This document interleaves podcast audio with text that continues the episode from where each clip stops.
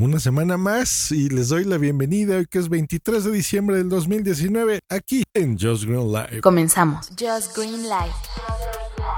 Como ven, Navidad ya está aquí a la vuelta de la esquina y hoy me hizo acordar de alguna cosa en este lunes de efemérides. Pues bueno, hace 27 años se mandó el primer SMS. ¿Se acuerdan? Bueno, lo que ahora hacemos con Telegram y eh, la gran mayoría en WhatsApp, desgraciadamente, ¿verdad? Deberían usar Telegram, que pues es bastante común, ¿verdad? Mandarnos un mensajito en texto. Pues bueno, hace 27 años se hizo con un feliz Navidad. Así es.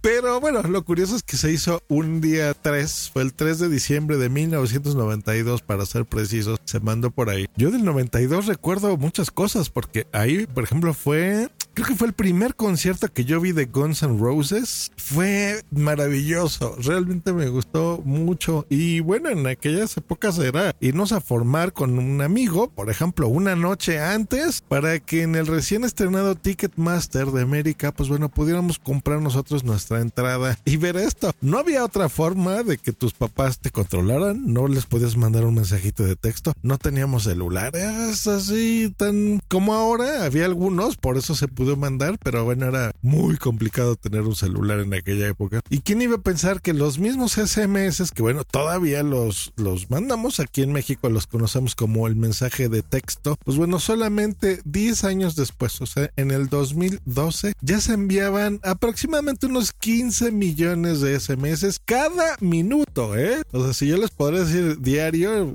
no lo creerían, o se les haría una locura. Pues bueno, no, eran 15 millones de mensajes de texto cada minuto. Después, bueno, WhatsApp lo cambió todo. Inició en 2009. Yo recuerdo que lo compré para mi iPhone de aquella vez y me costó, no era tanto, pero digamos que eran unos 30 pesos de ahora, más o menos. Pero bueno, WhatsApp lo tenías que comprar. Y bueno, en aquella época, pues que usábamos también Pink, por ejemplo. Ese era súper usual. Así que hablan. Y bueno, yo recuerdo que era eh, pues mucho más sencillo tenerlo. Pink, lo bonito es que aparte de dispositivos móviles, creo que también también había una versión para computadoras, si mal no recuerdo. Así que entre Windows y, el sistema lo podíamos mandar, ¿no? Por eso, yo creo que por eso me gusta tanto Telegram, porque puedo yo utilizarlo en distintos sistemas. Puedo instalar la versión de mi computadora PC, de la Mac, de iOS, en mi tableta o en mi iPad o en mi teléfono Android. Esa es la ventaja cuando WhatsApp, por ejemplo, está un poco más limitado por ahí.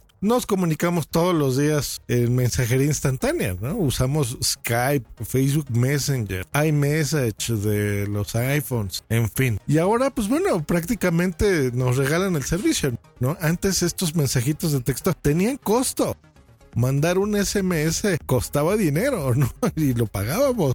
Ahora, bueno, prácticamente nos lo regalan, entrecomillado todo esto, por supuesto. Eh, estos servicios pues son ya gratuitos, los de mensajería instantánea. Sin embargo, todo nació hace 27 años por un mensaje que alguien escribió en el servicio de mensajes simples, eso es lo que significa SMS, Short Message Services donde escribían Merry Christmas, feliz Navidad. La misma feliz Navidad que les deseo a todos ustedes que se la pasen con su familia, amigos o solitos, pero bueno, siendo felices coman algo delicioso y si solamente les alcanza para comer unos tacos al pastor, miren, es hasta más delicioso comerlos solos que andar viendo caras que uno no quiera ver.